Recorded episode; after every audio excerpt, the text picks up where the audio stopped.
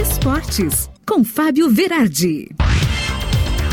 Chegando com o Esportes esta quarta-feira e ontem o Atlético Paranaense complicou a vida do Flamengo no empate em 2 a 2 Gabigol até desencantou no primeiro tempo, abriu 2 a 0 era só festa, mas no segundo tempo o Furacão buscou o empate, deixou o Flamengo em terceiro colocado no ranking agora e o Renato Portaluppi ficou com aquele beicinho de descontente. E hoje tem Atlético Mineiro e Grêmio no Mineirão. O Grêmio que vem de duas derrotas consecutivas, é final de campeonato para o Grêmio, últimos suspiros e aí o Wagner Mancini tá todo preocupado porque tá com um monte de jogador pendurado com dois cartões amarelos. Isso lá já pensando no Grenal de sábado. O Atlético Mineiro, diferente disso, vai ter cinco jogos em casa no mês de novembro e pode ser tranquilamente campeão brasileiro antecipado. Talvez o Grêmio jogue com Vijaçante e Borja.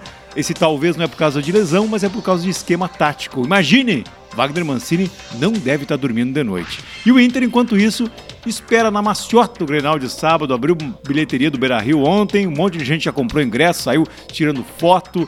Aquela história, os ingredientes da gangorra Grenal vão fazer um baita clássico no final de semana. E ontem o Brasil de Pelotas perdeu em casa de 1 a 0 para o Havaí, colocou o Havaí na vice-liderança junto com o Botafogo. O Goiás empatou em 2 a 2 com a Ponte Preta ontem, se complicou o Goiás, agora tá ali, né, em quarto lugar, mas se segurando com a última vaga de acesso para a Série A. E hoje tem Curitiba e Operário, Curitiba se ganhar chega nos 61 pontos e aí já dá para dizer sim que está classificado para a Série A do ano que vem. E na Champions League ontem o imparável CR7 foi imparável de novo, fez dois gols no empate do Manchester United com o Atalanta. Ontem o Benfica tomou cinco do Bayern.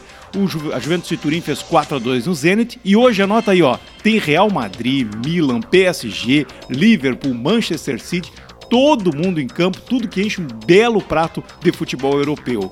E no tênis, começou o aberto de Paris com seis cabeças de chave que podem ganhar. O favorito é o Djokovic sempre, mas ali Medvedev, Zverev, tá todo mundo buscando uma casquinha desse título também.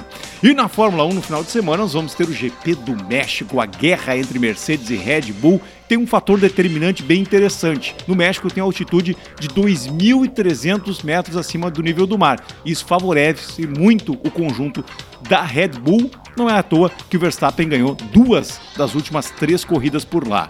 E o jogador Henry Huggs, do Las Vegas Raiders, se envolveu ontem num acidente de carro com vítima fatal.